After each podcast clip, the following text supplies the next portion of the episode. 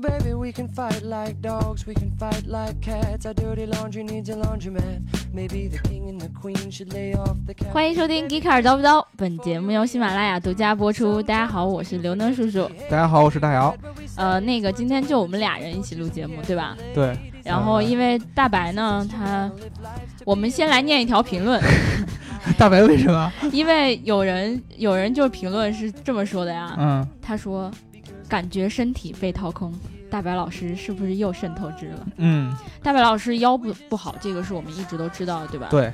所以呢，他就在借用我们录节目的这个时间去打针了。嗯，是这样，大白老师一直以来腰疾就非常非常严重。我们之前说过，大白老师在家只能靠罚跪来缓解腰痛，对吧？这个画面太美了。呃，但是呢，由于以前呢，我们工作确实很忙，嗯嗯，而且呢，大白老师呢是我们公司的一个顶梁柱。对你想有一个腰不好只能跪着的人做我们公司的顶梁柱，是吧？对。啊，但是没办法，我们公司也不太好。再疼呢，他也得硬挺着。但是呢，最近到五一左右。尤其实车展结束以后，嗯啊，他由于大白老师频繁的去跑各种各样的报道，实在这个腰部的这个撑不住了，真的撑不住，撑不撑不住了，连跪都跪不住了。现在，对，所以说呢，就是我们决定让大白老师找一个老中医，好好的治疗一下。嗯，对，所以我们这一期就我们俩，是吧？我们接着还是念其他评论啊，因为我们上一期。呃，有一期是提前很久录的嘛，对，所以一条评论都没有念过，对吧？嗯。然后我们这一期就攒两期节目的评论一起来念一下啊。嗯。我们先来说一下那个一百零七期节目里面，嗯，我们的佳期如梦给我们留下了这样的评论，是吧？呃，继送给我生日祝福那期之后，最喜欢的一期前戏，嗯，丧心病狂的听了很多遍，我的天呐，大姚啊！为了让刘美丽开心，特意来留言，爱你们，我也爱你。大大姚该你了啊！我也爱你。对对对对对，那个呃，上呃一百零七期应该是我们答应佳期如梦送给他礼物，对吧？啊，之后大家礼物送到了没？呃，送到了啊，而且而且是在我这个在外出差的过程中送的。对对对对对对对，所以这个我们呃佳期如梦同学，如果这一期又听到我们，他一定会听我们的前戏的，对吧？然后记得一定要接着给我们评论啊。嗯。然后我们我下一期还是会念你的评论的。嗯。开心吧？开心。下下下期他不一定就接着评论，因为我们有另外一个。呃，女粉丝啊，不是女粉丝，嗯，反正他说的，他老评论不太好，对吧？呃，有啥不好的？呃，容容易虐虐虐人。哦，对对对对对对对，就就是有人这么评论来着。他说的是今天是五月二十号啊，我干嘛要听这节目呀？啊，简直要虐死我了。哎，对这个这个，所以说我们以后还是尽量少干这事儿，对吧？嗯啊，记不记得我们有一个船员的听众，他曾经留下了评论嘛，对吧？然后他上一期、上上一期他又评论了，他说这个月最后一次听了，希望下次到埃及那边能再。再听到你们的声音，对，你知道我们之前呢，请来了这个大黑老师来参加我们的节目。大黑老师呢，最近也也发展了一个爱好。就是航海，对啊，所以说呢，当大黑老师得知我们的节目的粉丝里边还有船员，非常非常的开心呐，特意特意过来跟跟我说，哎呀，你看你们这个粉丝真的是遍天下，什么样都有，居然还有船员。对对对对，我们就经常在我们的朋友圈里面看到我们的粉丝天南海北的去玩，嗯，我其实就挺羡慕的，嗯，对吧？当然，你有没有羡慕过？我们也经常天南海北去玩吧。是吗？北京什么东城西城是吧？海淀朝阳，呃，对对对对啊，对吧？八宝山啊，河北啊，潍坊、南宫呃，南宫啊，哪没去过？对不对？对对对对对，我们经常去玩的嘛。对对对对对，说明什么？我们粉丝的质量很高，嗯啊，层次也很高。对，对不对？对，然后呢，知识水平，然后鉴赏品味，嗯，这个很高，对不对？对对对对对。好，我们来接着念一百零八期的评论啊，评论实在是太多了。嗯，这个呢是跟我们的那个小牛有关系的。嗯，呃，王王淑媛他是这么说的。嗯。我有个哥们儿是绿源的经销商，在 N 一发布了大概三四个月后，我在他店里看到了外观和 N 一一模一样的绿源，续航大概五六十，售价三千多。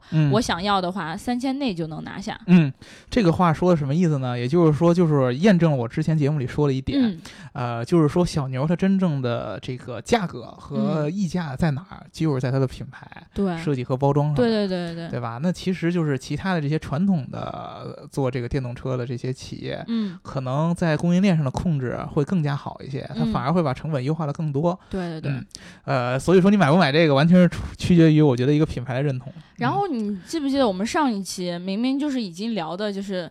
基本上有一个小括号就写，你要是没有那么多钱，你就别买小牛了，不好玩，对吧？对。还有人问我们是不是充值了？嗯，我就觉得特别不能理解这件事儿。我们很理性啊，其实。对啊，我们的节目一直。很很中立的，对呀，嗯，很中立的。在没有充值之前，我们是不会随便夸人买的。对对对，然后你听我们夸人买了呢，那你也得听明白了。我们一直夸的话，那就是充值了。对对对对对对对，嗯，我们的牙膏膏同学已经好多期也没有给我们评论过了。然后呢，他上一期评论了，所以我一定要念一下。他说攒了十期一起听，结果听了之后浑身燥热，嗯，就想上街掀姑娘裙子去，控制不住了怎么办？建议各位给 cat 的鸡粉。按疗程听节目，切莫收听过度啊！你就说我们这个节目，在这个尤其在春天听的时候，有一个不一样的功效。对对对对对，可能会让人躁动 啊，促进你的这个男性荷尔蒙的分泌。女性呢？呃，女性的话会就不要试了，好吧？就一期一期按期听，促进你去更容易的寻找到分泌强盛男性荷尔蒙的男性。哦，是吗？对，呃，我是觉得其实牙膏膏因为。呃，不能完全是由于我们的节目问题，嗯，主要还是因为他自己的这个人年轻是吧？人年轻啊，而且呢，小伙儿这形象也不错，嗯，对吧？而且呢，在这个美国从事这个副业呢。也跟刚好跟这 这对对对有有有一定的关系，所以说呢，你看你这个正好到这个旺季，对吧？到了这个季节呢，然后你听我们的节目，我们节目只是一个催化剂，对吧？嗯啊，对。如果大家在听我们节目的话，记得一定要点赞、打赏和评论，对吧？点赞、打赏按期听，对，按时收听。呃，除非你是像我们那个船员朋友那样，对对对对对，对吧？那个确实这个条件不允许，对啊。然后呢，你自己在海上生活呢，没有没有网络，对吧？然后呢，出去。娱乐的这个项目也有限，对吧？那你就提前把这个节目下下来，然后呢，我们陪你过每一天，对吧？对对对对对。然后我要念最后两个评论，这两条评论非常的重要，嗯，因为我上一期呢让大家猜我们是什么时候录的节目，对吧？嗯嗯。然后呢，就有一个在群里的小伙伴就。就在评论里告诉我说，从红包就知道上礼拜三就录好了，嗯，对吧？嗯，这个猜的很准确啊。然后另外一个小伙伴他就说了，你们越来越懒了，节目要提前那么多录，然后就到处去 happy，嗯，这个事儿我们有话说，这个非常非常有话说啊。第一，呃，为什么你要说我们节目提前录就是懒？对呀，对吧？按我自己的理解呢，我一向是在我不犯懒的时候，嗯，节目都是提前录好的。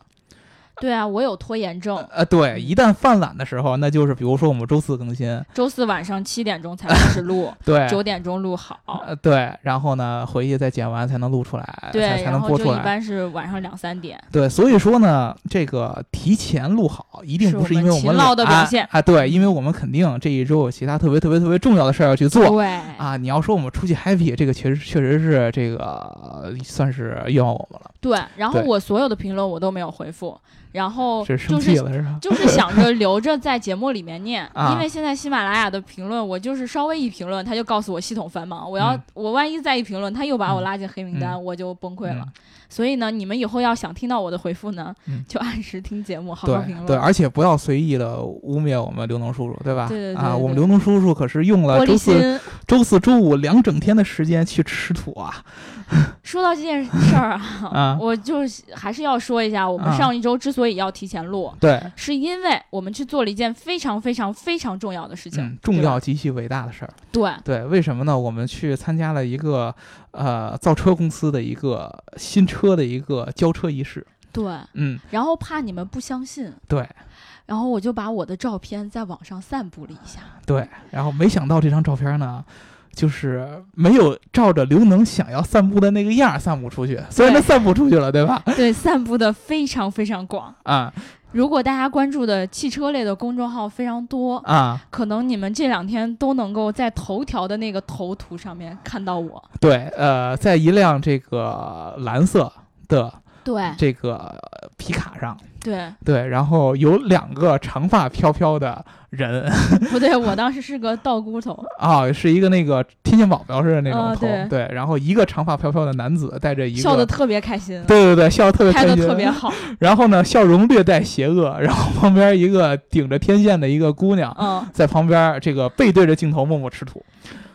没有背对着镜头，把脸拧过去吐吐吐吐嘴里的土呢？啊，对，其实是这个样子的。呃，刘能叔叔当时在这个试这辆车的时候，明明是对着这个怎么我们摄影师的镜头摆了比了一个耶，非常美的 pose。而且那个耶我摆了大概有十五秒。对，啊，当时你想那个车那么晃，嗯，然后我那么紧张，嗯，我还摆了十五秒的 pose，就是为了给摄影师拍到。对，但是呢，最后摄影师选择了一张更加自然的照片。不，他抓拍那一秒，对我正在吐吐，还原人之本性。对，所以说我们刘能叔叔其实周四周五这两天是非常辛苦的。对对对，我呢也一样，我是在这个场边上看着刘能叔叔在那吃土。你也不帮我挡着点土 啊？我去，我怕我被撞被撞着，因为那个车实在是很猛，对吧？对。所以说，为了证明我们周四周五干的这件事儿。我们就请来了当时刘能叔叔 旁边的那个司机，长发飘飘的那个男子，对吧？呃，并不是司机，而是这个车这家车这个公司的创始人，也是现在董事长。对，也是那个发布会的主人。对我们开云汽车的董事长王超超哥。对，来给大家介绍一下自己，超哥。大家好，我是王超啊。嗯，那个传说中的超哥，就是。呃，现在一直在造车，嗯啊，造一些莫名其妙的车。对，我们之前聊过很多造车的话题，对。但是我们今天终于请来了一个真正在造车的人来跟我们来聊。说到他造的这个车呀，我觉得很多我们 G Car 的忠粉应该都看过一辆，就是。白色的小车，嗯，然后呢，那个小车记载了 C 的，也就是我们的鹏鹏 DJ 鹏鹏，嗯，和我们的大白老师激情的爱情故事，对对吧？这个超哥要要知道，我们那个，我觉得啊，我们那个视频应该算是您那辆车曝光量里最大的一个，呃，对，老牛了，对，主要曝光就是因为我们。公司的演的真好，本色出演，本色出演。对我们公司的两位男性同学，对啊，在这个节目里边，在车前面公开出轨。从那之后，他腰就不好了，你知道吗？对啊，呃，其实超哥呢，这个车只是超哥造的众多车里边之一，没错啊。最早超哥造车为人所知，应该是在一三年的时候，为自己的孩子造了一辆车啊。对对对，被大家知道是这样的啊。但是之前造了好多烂车啊。对，这不能这么说。之前其实超哥是在这个北 毕业以后在北汽，对，一直在北汽，一直在，哎呀。往事不堪回首，不堪不堪回首。然后后来呢，出来就开始自己干，对啊，主要是原先也是做这个汽车设计这方面的工作。然后一三年的时候，在微博上，超哥发了一个这么一个微博，就说给自己的孩子。呃，用团自己的团队手工打造了一辆跑车，是电动的，对吧？然后当时还用了这个航旅航空铝制的这个车架，然后碳纤维的车身，对对对，然后整个设计也是特别特别特别的有超跑这个感觉。对，炫技炫的丧心病狂。对，很多人恨我，为什么呀？对，爹不好当嘛。啊，对对对对，我看到好多网友的评论，就说我看了一下这个呃超哥坐的这个车，我就默默的把图关上了，免。得我儿子看见了，嗯，这个当爹其实挺需要成本的。对，嗯，呃，当时我怎么想起给自己孩子造这么辆车？这个事情其实很自然的。你比方说，你你们在录叨逼叨，如果将来。你孩子在听一些烂节目的时候，你过去后脑勺来一巴掌，对吧？啊，怎么能胡说八道呢？怎么能听他们胡说八道呢？对吧？好，要听我们这种叨逼叨有品位的这种节目才行。对对，对吧？我也一样嘛。嗯，我当我看到他开了几百块的那个塑料的那个玩具车，那个车的时候，我的后脑勺上恨不得给他来一巴掌。那车还不是你买的？我爹买的，就是孩子的爷爷买的，是吧？对对对，后来就有了那个玩意儿。嗯嗯，当时去看超哥，当时那个一三年的时候发的微博里边说了很多，就是当时是想，呃，因为超哥自己特别喜欢车，嗯，对吧？然后呢，当时正好他儿子也是刚开始对车开始感兴趣，对，所以说就想。从娃娃抓起就开始培养对这个真正这个车的整个这个感受啊，驾驶的感觉啊，整个对车的这个结构的这个概念啊，所以说造的这辆车并不是按照我们之前那个传统的小孩开的那些玩具车的那些结构，对对对，而是完全照着一个真正的一个整车的这么一个节奏和这个底盘的调教这么着来做的，对吧？所以说才有这么一辆。对，我觉得特别牛逼的是，我看到那个车的速度的时候，我惊呆了。嗯，他说就是限制速度是五公里每小时，对对对，但是他能够开到一百三十公里每小时。因为当时我们把人拿下来了嘛，拿下来然后搞了个就只有车，然后我们去跟。就跟我平常开的那个五系，结果把五系给秒了，直线加速什么的，对对对是吧？那个车有多沉啊？就是那个车当时，呃，七十七十公斤吧，应该七十公斤啊，对，推重比很强很强，比我都轻多了。对对对对，确实那个马力和这个重量比非常非常厉害，因为当时。用的材料除了航空铝就是碳纤嘛，没有任何的常规材料。嗯嗯，对。当时就是这个网上有人就是平常卖车这种老销售就说，这个车从材料上成本就应该比正常的一辆家用车要高吧？啊，对对对对。嗯，其实后来超哥到现在就是做产品的时候也做了一款童车，对不对？啊，对对，那个童车就是一个有点像那会儿的一个感情的一个延续。对，那个时候是因为。发了之后，因为太多人想要了，嗯，对，那我又不想把我儿子那个复制完给他们，嗯，啊，然后就就干脆又就搞了我们几个小伙伴，然后我们我们公司其实也有个类似于这种丧心病狂，嗯，呃，瞎搞的这么一个小组织，然后那个就又搂了几个人，然后又重新干了一个车，重新干了一个车，然后。呃，也也也，总共交付了大概有几百个吧。嗯，我的天！其实从看出来，超哥你们造车的节奏非常快啊。对对对对对，真的是。其实现在天下武功唯快不破嘛。对，其实我们现在其实好多我们提到这个造车的团队，大家印象中都是那些互联网的那些造车的。嗯。对，就是可能就是平常说的概念很多。对，但是拿出来产品的比较少。但是我们超哥不一样，我们超哥其实算上这个童车的话，也拿出来好几个产品了。我们之前视频里的那个 C R 就算一个，对对对，对吧？然后呢，我们这一次主要重点要说的就是上周我们发布的那个 Pickman。对啊，这个为什么叫 Pickman 呢？其实就是呃，大开老师当时起了一个很好的一个外号叫皮卡蒙，对吧？皮卡蒙，对对，就是一个电动的一个小号的这么一个皮卡，对吧？尺寸其实有点像我们之前聊的日本那个 K Car 那个感觉，对比那还要小，比那个还要再小，小很多，对，还要再小很多，非常非常小，有点像那个一般我们在这个乡村开到看到那种三蹦子那样的尺寸的那样的一个车，还有点像那种沙滩的那种越野，嗯，那种车。我们当时是。呃，开始，因为我们老在那个我们的测试场地，就那个一堆树嘛，树。对对对对对。我们我一般的树，它种的时候它是有规则的，就是你。你多宽多大间隔一个，最小间隔是多少？嗯，我们那个车可以在里边随便穿的。嗯，就是越野性能非常的强。对对对。其实当时这个发布的时候，刘能去体验了一下这个车，对吧？对。呃，吃土也是很好的一个证明，因为当时呢，我觉得超哥是别有心机，特意在这个试驾的场地弄了那么一堆土坡，对吧？然后感觉超哥有时候提前在这个场地里边试跑好长时间，漂移的特别特别顺畅。我当时实际上我。在当时组织组织这个发布会的时候，我说你们要一定要刨个坑让他们去试一下，不然在平地上开没意思。对对对对对。嗯。然后他们就开始挖坑，当时他们还拿着项目像拿那个赛道的规划书给我看，我我说我看不懂。然后那个 后来他们就，其实那是我们那个坑呢是干嘛？很大一个坑嘛，大家在照片上能看到。嗯。那个坑实际上是我们厂房建设的时候挖土用的啊，就是自然而然挖了一个坑，但我让他们稍微给修了一下。我那天去开呢，实际上是看这帮媒体实在是开的太温柔了，我看不下去了。对对对对对，对我这个环节其实没有我试驾这个环节。我也是很纳闷，刚开始是媒体老师和这个超哥他们厂家这边就是工厂的人带着来开，开着开着开着，突然发现，哎，怎么超哥每次都自己上去了？对，然后明显感觉这个画面感觉不一样了。刚开始媒体老师开的，因为媒体老师平常试驾的时候很少做这种极限驾驶啊，一个是他自己安全问题，第二个他怕把车弄坏了，对，而且很重要一点，他看到你这个车的时候，平时他可能不是很了解这个车到底是一个什么样的啊，他不敢使劲开，但是超哥。就一定要上去亲自演示一下这个车的性能。对，因为当时我是我想象的画面就是我们的试驾员在那儿已经被你们搞得不行了，就是感觉哇大呼小叫的那种。结果媒体一个一个在那儿豁得很爽。嗯。但后来发现我们的试驾员平常他们试驾都是这么开的。嗯。就是感觉他们在那儿一点反应都没有。然后对对对，媒体老师还在那儿看，所以我就觉得我实在看不下去了。嗯。要挑战一下这个车的极限。那也是我第一次开那个路，但是。那个路确实挺好玩。对，确实，因为它的整个这个转弯啊和这个陡坡什么的很多。对对对对对。嗯。当时其实我第一次坐上这个车的时候，是超哥带我们去洗手间，对吧？厕所。对。对。然后那个，因为它那个厂房有有一部分是有修水泥地，然后另外一部分是土路嘛。对。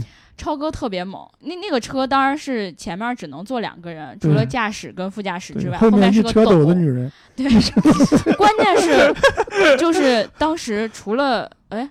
就我跟那个另外一个媒体老师，我们俩都穿的是那种短裙。对对对。然后我我俩上那个陡的时候就特别不容易。对。然后但是上去了之后呢，就以为说就是那种小风一吹，然后刘海往起一扬，然后特别爽、特别惬意的那种。结果超哥上去根本就没有 care 那些东西，哗就开始起步。嗯。然后。直接从那个土的那个土地上到那个水泥地，那是一个斜坡，嗯，而且是有一个小台阶儿，算是，哗就上去了。然后直接在后面我就懵逼了，我抓那个杆儿抓的巨紧。但是我有一个特别深刻的体验，就是即使你觉得那个车已经倾斜了很大的角度了，嗯，已经觉得说我靠怎么能这样了，嗯，但是它在你的脚底下，你有一种很稳的感觉，嗯，你会确定它是不会翻的。对，我当时第一次那样乘车，是事事实上真的是那样。我我当时就说，我靠，怎么可以这么稳？然后一直在后面喊，我说太稳了，太牛逼 了。然后然后最后他一圈带我们到了那个厕所之后，我就一直在跟胡阿姨讲，我说，我我们我们仨就在那聊，我们仨就在那聊。胡阿姨说，哎呀，胡阿姨，我快憋不住了。那真的是超稳。然后后来呢？呃，我是因为本来觉得说我我去试乘不太合适，嗯。然后后来呢，一看是超哥开车，我想说要不再去坐一下。对，本来以为超哥应该是稳稳的来开，对对对。没想到超哥是吧？开的是玩的这么开心。对，因为那个车呃，它是没有门的，准确来说不是我们想象中的那种门，对吧？嗯。它就像你平时去对游乐场的时候那种特别酷的那种铁架子那种感觉，一个杆儿给你挡在那儿。对。然后你。坐上去之后，安全带一系，然后就就等着他开始开车。对，然后开着开着，我就觉得有点不太对劲儿，起步就开，哗一下就给你起步。嗯。然后到了上坡，嗯，开始那个过弯的时候，你就开始甩泥了吧？对，飘着过去了，全是飘着过去。我本来以为就是会整个留下我一个美好的形象，真的就是那样。我就想说多酷呀！因为前面有媒体老师坐的时候，你开的那个车，他在喊，就就啊啊。就这样，然后我就想说，我一定要留下一个非常非常美好的形象。对，然后不管怎么漂移，灵灯都是在上面，结果瞬间走 到人生巅峰了。然后我就没有想到还有吃土这个环节。对，呃，说到这儿呢，其实大家肯定对这个车的一些具体的参数和细节特别特别感兴趣。对，跟大家说一下，呃，这个车。呃，如果你们没有看过的话，可以去我们的网站上，或者说我们微信号去搜一下我们上周五发的这个文章。对啊，上面会有这个 Pikman 整个的一个造型的一个照片，还有呃试驾的一个视频。但是很遗憾，试驾那个视频由能由于我们刘能叔叔的坚持，没有用他的那一段，对吧？然后照片呢也没有用我们刘能叔叔的那个，没有拍到我试驾的视频啊。对，应该有我们的无人机应该拍到。我觉得也是这样 的，肯定是有的。而且我面前当时你们架了一个那个小椅的一个摄摄对对对，有一个。有一个摄像头，因为我看了那个视频，那个摄像头不停的在那抖，然后那个泥巴就往你嘴里放。嗯，我想看那个视频。对。这个车呢，为什么是那么稳？首先它有四个轮都有四个独立悬挂，对独立悬挂对吧？然后呢，这个车的这个整个重量非常非常轻，六百八十公斤，对对啊，而且尺寸呢很小，长也就是三米多一点儿，三米二，然后高是不到一米五，对。对吧？宽是一米三，一米三左右，非常小的一辆车。但是你别看它小，重量轻，但它的载重。听超哥说非常非常厉害，对，其实上午我们不是媒体老师试驾完了嘛，然后下午的时候我回去了之后，我就等到我的那个工作人员发给我一个小视频，其实我就崩溃了。嗯，我们的下午是安排的供应商试驾嘛，经销商试驾嘛，对对对，经销商试驾，经销商卖这个车的人都是很直接的，对吧？我的车能拉多少，跑多少？对对对。那我们跟他说，本来我们这个额定载重是三百公斤嘛，对吧？大家知道那个 F 幺五零那种级别的是五百公斤的载重。那我们就比较小一点，我们说我们三百公斤。嗯。结果夏天我看，呃，下午我看到的视频是，十一个山东汉子，嗯，十一个一米八左右的汉子站在那个斗上，嗯，然后去爬我们上午爬的那走走了一遍我们那个路，嗯，对，十一个山东汉子，一个人就算是八十公斤。对对，这就将近一 小一 吨，对呀，对吧？而且他还照样能那样，就是上来上去的。其实也就是说，极限这个车大概能装你至少自车身自重量的大概小小一点五倍，一点五倍。对对对对对。呃，其实我们知道，大家一提皮卡。大部分人印象中，我之前也聊过，就是美国的那个 F 幺五零那样的一个很庞大的一个车，但是那个车其实，在我们中国，其实真正的用户。基本上皮卡都是在乡村，对，因为城市道路它是限行的嘛，对，限行，而且你确实也用不上，用不上，用不上，太大了，老百姓用不上。我之前聊过这个话题嘛，你又不拉木头什么的。啊。但是在农村里边，大家如果说大家去这个农村去看一下，大部分人用户呃农民开的那个车，就是我们俗话称那种三蹦子嘛，对对对对，就是电三轮，然后后边有一个板儿，对对，然后拉东西。然后超哥其实做这个产品最早就是要想要去。给这些人提供一个更好的一个生产工具。对对对，我想让他们从生存变成生活嘛，对吧？对对对对对。嗯，当时超哥我就记得说了一句话，我们特别特别特别有感触，就是说，其实这辆车是可以增加你跟你家人的亲密度的。对对对对对对。对你像我跟刘能能刘能树飘了一圈之后，我就发现我们俩明显亲密多了。是因为去了厕所吗？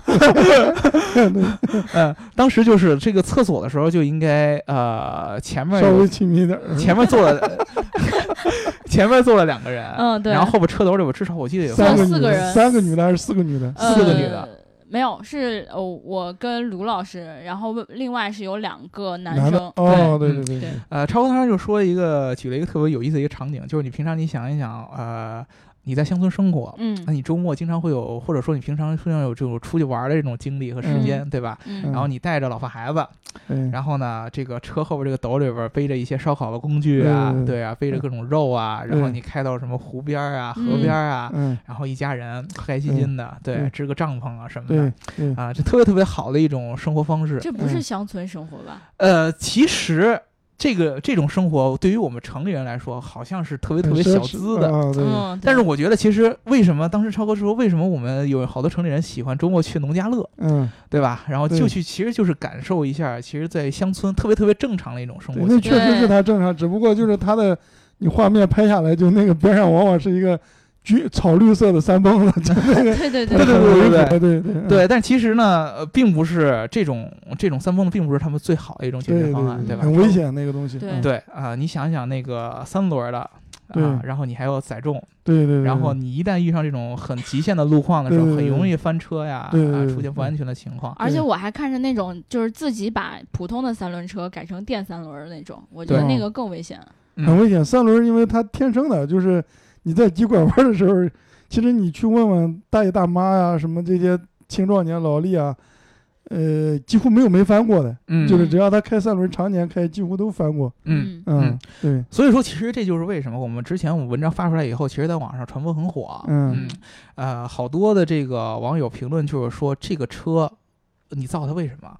对，首先说这也能算车，对吧？对。然后这车对我来说，我他理解不了这车干什么用的呀？对对。啊，为什么会出现这么一个车？其实就是因为我们最早的时候，我们跟超哥说，超哥说他有这么一个这个皮卡这么一个想法。当时我跟呃我们其他的同事，我们也很不理解，哎，这这个车有什么用啊？对。但是后来我们真正去了，比如说像南宫这样的地方，开过之后啊，去看了以后，确实你能深刻的体会到。而且能看出当时这个整个呃当地人，就比如说这个三线城市、四线城市，他们当地人对这个车非常兴趣，非常非常大。对对对对对，他们觉得哎这车好有意思，很简单，里边就是一个方向盘，然后有一个前进，然后停滞，然后后退这么一个档，五分钟教会他开。对 对，然后然后各种各样那个都是上下翻的那个开关，什么左转向、右转向，然后双闪，什么这种各样的灯，非常非常简单。它就是一个满足你最基本驾驶需求的，以及这个拉货啊这种生产需求的这么一个工具。对啊，我觉得就是超哥刚才你说到那个，就是车里面一些很简单的那种设计。嗯，我觉得这个需要超哥来给我们详细的讲一下，嗯因为可能我们是说不清楚的。嗯，他当时在做这个设计的时候，我反正听完之后，我觉得是挺有意思的，对吧？对，有一很多特别有意思的细节。对对，其实我们当时秉承的就是什么呢？就是这个车啊，你放在那儿，嗯，他的车主过去溜达了转一圈，嗯，两三分钟，他就知道这台车他能拿来干嘛啊？对吧？他呃，他这台车他哪个地方他能用到，哪个地方他用不到。嗯。所以你看，你比方说你刚才说那个转向灯，嗯，对吧？转向灯，我们传统的车是在方向盘后面嘛，嗯，在方向盘后面，但是这就导致了，不用说农民，就好多女司机是没有打转向灯的习惯的。对，经常会忘掉。对啊，他直接就忘了。但是你要说这个地方是最合理的嘛，就。是吧？就我拿手一拨就拨得到。对。但实际上，对于真正的用户，他不是这么想的。嗯。所以呢，我们不光是把转向灯放在了离他手最近、他能看到的地方。嗯。而且我们还做了一件事情呢，就是你细心看我们的那个那个转向灯，实际上在发动机盖的上面。嗯。就是那样，你打了转向灯，你在驾驶室里你能看到你到底打没打。嗯。哎，这个真的是特别需要。对。因为普通的这些车，它都在侧面，你看不到嘛，或者在大灯里。嗯。对然后它仪表台上有个嘎哒嘎哒闪的，很多女司机是完全无视的。嗯。对对对。啊，农民更是这样了。那么我们就是，你不管开双闪还是开那个东西，那个灯你直接从驾驶室就看到它到底哪个地方在闪。对对对。而且周围的人都能看到，因为它在最显眼的一个角上。嗯嗯。就其实类似于就是那个，你看那个奔驰 G。嗯啊，奔驰 G 的转向灯也在那儿，也有一个。嗯，那是军车来的，就是它视野是最好的。嗯，所以这种东西就是相当于是谁用谁知道那个东西好用。对对对。嗯，提到超哥说奔驰 G，其实当时还有一个细节，超哥当时说就是就算是像奔驰 G 这样的，就是越野级非常非常出名这样的车，其实它现在的整个的调教也是偏向于城市路况。对对对。对，很少还有像其实超哥这个产品是真正就针对于农村这样用户。对我我们当时。跟奔驰 G 跟牧马人比的时候，呃，我们都是这么对标的。嗯，比如说在一段路上，在柏油路上，我们以五十公里的时速匀速前进着，它以可能八十公里的时速在前进，超了就限速，超再多于八十就超速了嘛。对。然后等到在烂路上，我们还是以五十公里的时速在行驶，它就变成了十公里了。确实是，当时超哥这个车因为重量很轻，对对，嗯，而且其实动力很。动力其实挺足的，是限速在四十五公里每小时的。对对对，是限速，因为考虑到使用场景嘛。嗯，不限速的话是能达到多少？一百是没有问题的。对，其实我自己的就能开到一百 其实是非常非常快的。嗯嗯，是出于安全考虑呢，这个没有限制了一下速度呗。对，限制了一下速度。对对啊，然后还有一个细节，就是好多人这个注意到了或者在提到了，就是说这个车，呃，没有一个咱们传统意义上的车门。车门对吧？对对，车门这个其实是在我看呢。在这种使用，就我们看这个车，就主要你就想它的场景嘛，它哪地方能用嘛？在我看呢，是一个伪需求，就是可能仅仅就是说，呃，就跟原来咱们用手机的时候，咱就觉得手机下面应该有一堆键盘，那才对嘛，嗯，对，对吧？它是传统车就有个门，我就认为有个门，但实际上你要想，如果农民在干活的时候，或者说咱们可以，农民咱们可能很多听众接触不到啊，嗯，我们就看城市郊区，就是给你。送早饭的，给你这个送快递的，给你给你什么，就是是在城郊区县他自己生活的那些人，他其实很多时候，你比如说车门，他甚至是有可能要在边上搭一条毛巾。那你车门的毛巾就没地方搭了，对对对对，对吧？还有一些还有一些场景，大家可以看，比如我再给你举个例子，就现在顺丰换的新车啊，顺丰换原先是普通三轮嘛，但是现在人家进步了，变成了那个 有个有个前面有个风挡，对对对对对。但是你你有没有注意到，它它也是没有车门的，它连我那个就是管梁那个门都没有，门门挡都没有。对啊，它连门挡都没有，为什么？就因为它老上老下，嗯，车门就变成一个负累了。对，啊呃。通常的农民用它的使用场景呢，就比方说我在地里，他一般开一段就要下来干点什么，然后再上去。嗯那么我们就给他做了一个那个管梁，其实我也加的不情愿。嗯。因为我要保证它安全，比如说它撞侧撞之后，至少伤不到它。嗯。啊，这是一个基本的。另外一个呢，其实我们设计的很特别的，这也是一些细节。嗯。这个不用你是永远体会不到的。嗯。就这个门是可以往后一百八十度打开的，打开之后它会被捆在那个。那个后面的那个尾箱的那个一个角上，这样的话你就跟平常干活的时候，你就可以往后一别，哦，然后一一固固定，你就跟那一样。它可以往后一百八十度往后一百八十度，因为我们为什么设定成前开门，就跟劳斯莱斯那个？对啊，这跟劳斯莱斯是一样的嘛。它是后开门，它是往后一百八十度别完之后，你可甚至可以拿它当那个你捆扎后面的那个货箱的东西一个固定点都可以。嗯，所以它是完全是一个。每一个零件都是有用途的，嗯。啊，你拿掉它，这个车可能就少一个功能，嗯，那么你再增加，其实都是你要消费者平白无故为它买单的，对这些小细节，其实都是超哥在于对于他真正这个目标受众的一个用户的一些了解，长期的研究。对。对对，比如说他车上还有几个细节，比如说他的这个发动机的这个点打火的这个装置，就是启动装置是在方向盘的左边。对，方向盘左边，方向盘左边其实是这样的，是我们我们的场景就是好多，比如送快递的，大家还说送快递，可能。你们的粉丝可能接触这个多一些，多一些啊。那个那个，其他的农民在地里咋干活，他可能也看不到。嗯。呃，一般的，你看快递员，比如他下来给你送快递，嗯，他总要把车先关掉电源，嗯，对吧？他要把钥匙拔掉，嗯，是吧？那么我们常规来讲，钥匙都是在右边，嗯，但是中国的人下车是往左下的，对，往左下的，有可能你下来之后忘记了，嗯。或者你想把它关掉什么东西，你就要绕过方向盘，嗯，去掏那个东西，对，但实际上那个就何必呢？嗯，也没人规定一定要在右边，对吧？嗯，对，这样的话在左边就是你随时一抽抽走就行了。嗯，啊，而且其实，在大家可能不知道，在最早的赛车，嗯，最早的那些什么勒芒啊之类、F 一之类的，那时候还要拧钥匙门启动，那个时候，其实大家是先从起跑线。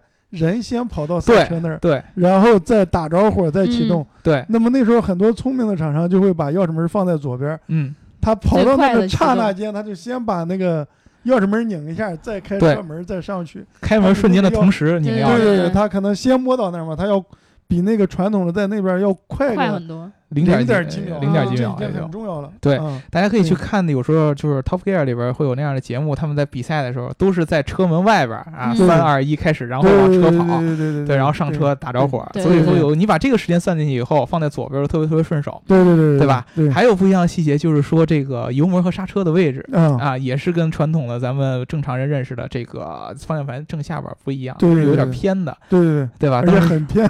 对，是说超哥当时说是为了说。方便农民来驾驶这个车的一个习惯，对对，嗯，因为呃这样我们呃来对比，就所有在我们的目标是把它从三三蹦子换成这个车嘛，啊，所以你就想三蹦子骑行姿势是什么样的，嗯，就有人特别开，有有人会抱怨，就是说你腿部空间不够，我们应该伸直了腿开，但你要想原来的我们的这些客人们，他是往腿往后别着开的，现在至少我们能让他。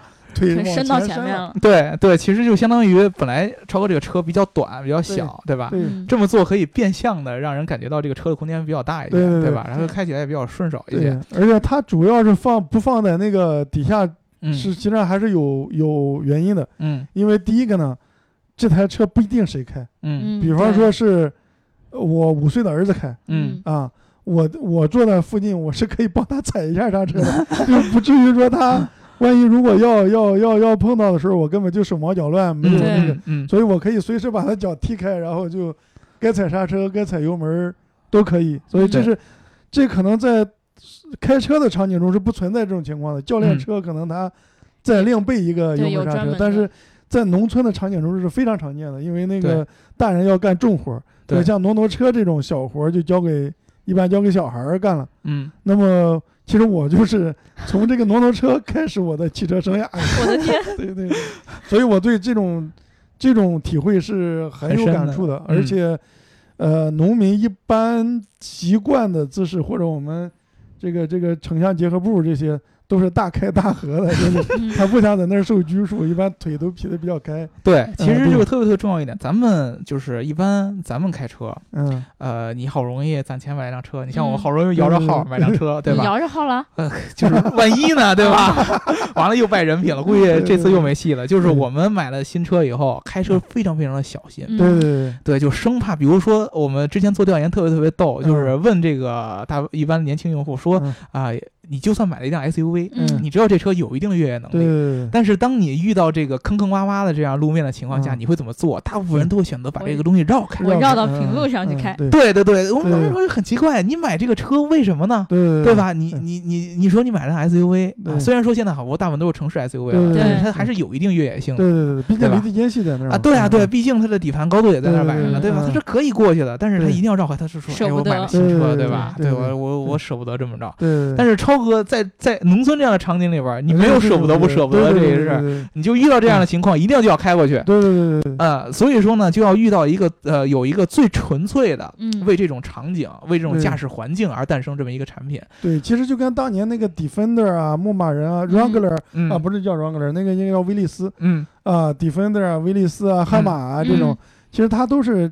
在这种场景下定义出来的，嗯，他不会在乎，就是开他的人是不会在乎下面是什么地方，嗯，我只要到那儿，对，啊，至于这个车怎么样，然后至于，呃，他能不能过去，我觉得都不是他，他是说他应该，嗯，过去，嗯，啊，所以我们其实像你说的那个，其实我们当时我们内部定义一个原则，就叫不当驾驶，嗯，就故意的不当驾驶，嗯，啊，就是我没法，比如说我这要。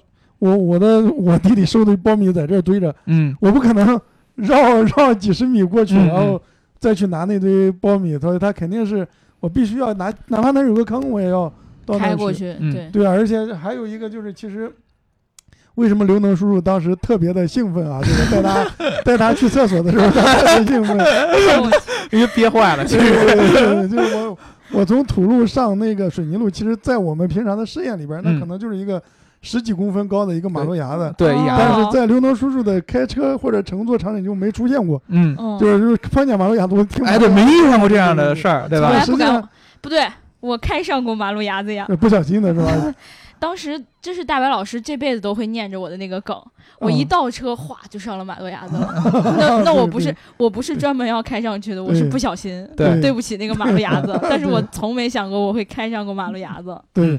所以其实马路牙子在城里人就是一个不可逾越的喜马拉雅山嘛，它可能只有 它可能只有十十十三四厘米，嗯，但是其实对我们这个车来讲，我们平常，呃，有机会大家要组织一下玩耍的话，你就可以，你可以随意在马路牙子上去下来，上去下来，上去下来，那个车一点问题都没有，就是因为它的底盘整个在设定的时候，它就默认为这是它的经常性的使用场景，对，这就是它的啊，它上去这个东西简直就跟就跟平常的车在。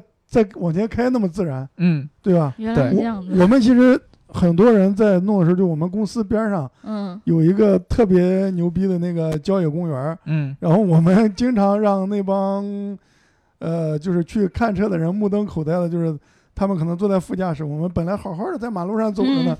忽然一拐弯上了马路牙子，忽然又一拐弯直接上了更高的那个坡，就是公园的那个大的水泥台儿，大概有二三十厘米。然后再往前开，就沿着那个。呃，是公园的那些什么树啊、大坡啊，直接就开过去，走直线就过去了。嗯，他就很崩溃。对，我还听到你就是你的同事，就我试驾完了之后，他问我你还好吗？我说嗯，好着呢。然后他说我以前坐超哥开的车呀，我下来之后差点就吐了，就太野了。对，确实，大家其实想一下，就是一个很简单的道理。超哥刚才说了很多，比如说悍马呀。啊，这样的牧马人啊，这样的车，它是非常非常价格非常非常昂贵的，对，而且它都是在特定情况下专门为越野而生的这样的一个特定的车型。嗯，我们城里边有人会买这样的车，单纯是出于就是偶尔的越野的这样的娱乐，对，或者说这种越野的这种风格、这种喜爱。但是在乡村，在农村。是农民在使用，这是它的一个非常功能性的一个需求。对对对对。所以说，其实超哥给这个产品主要用途就是在一个农民能接受的合理的价格，对，给他们提供一个满足他们需求的一个合理的一个交通工具。对对对对。嗯，然后呢，让他们开的时候就能放心的、舒心的去开。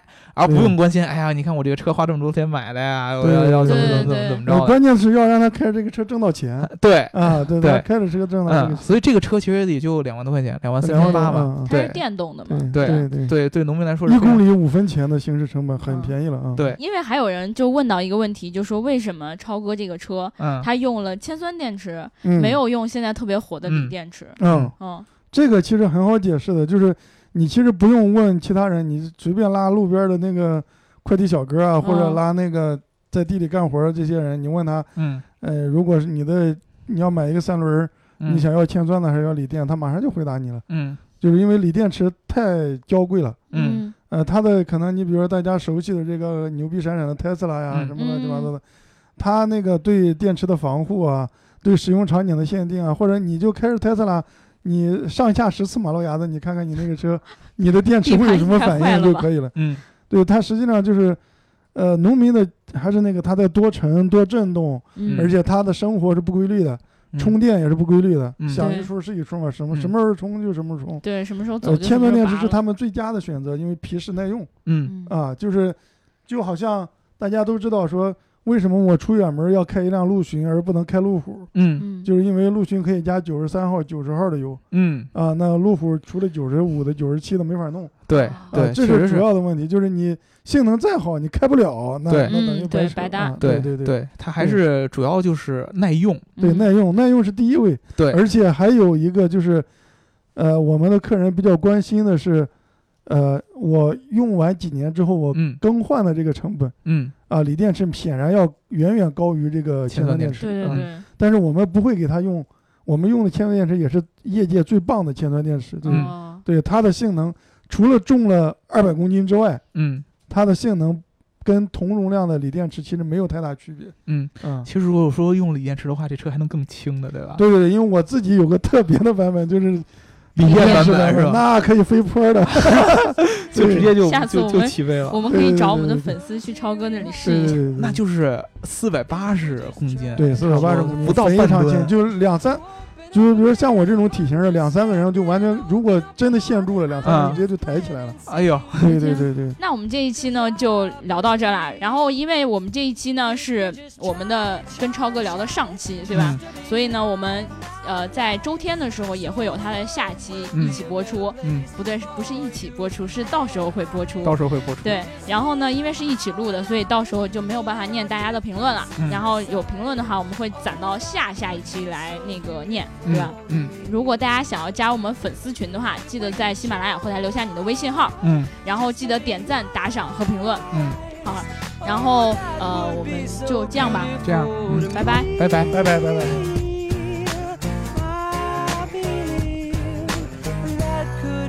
so beautiful.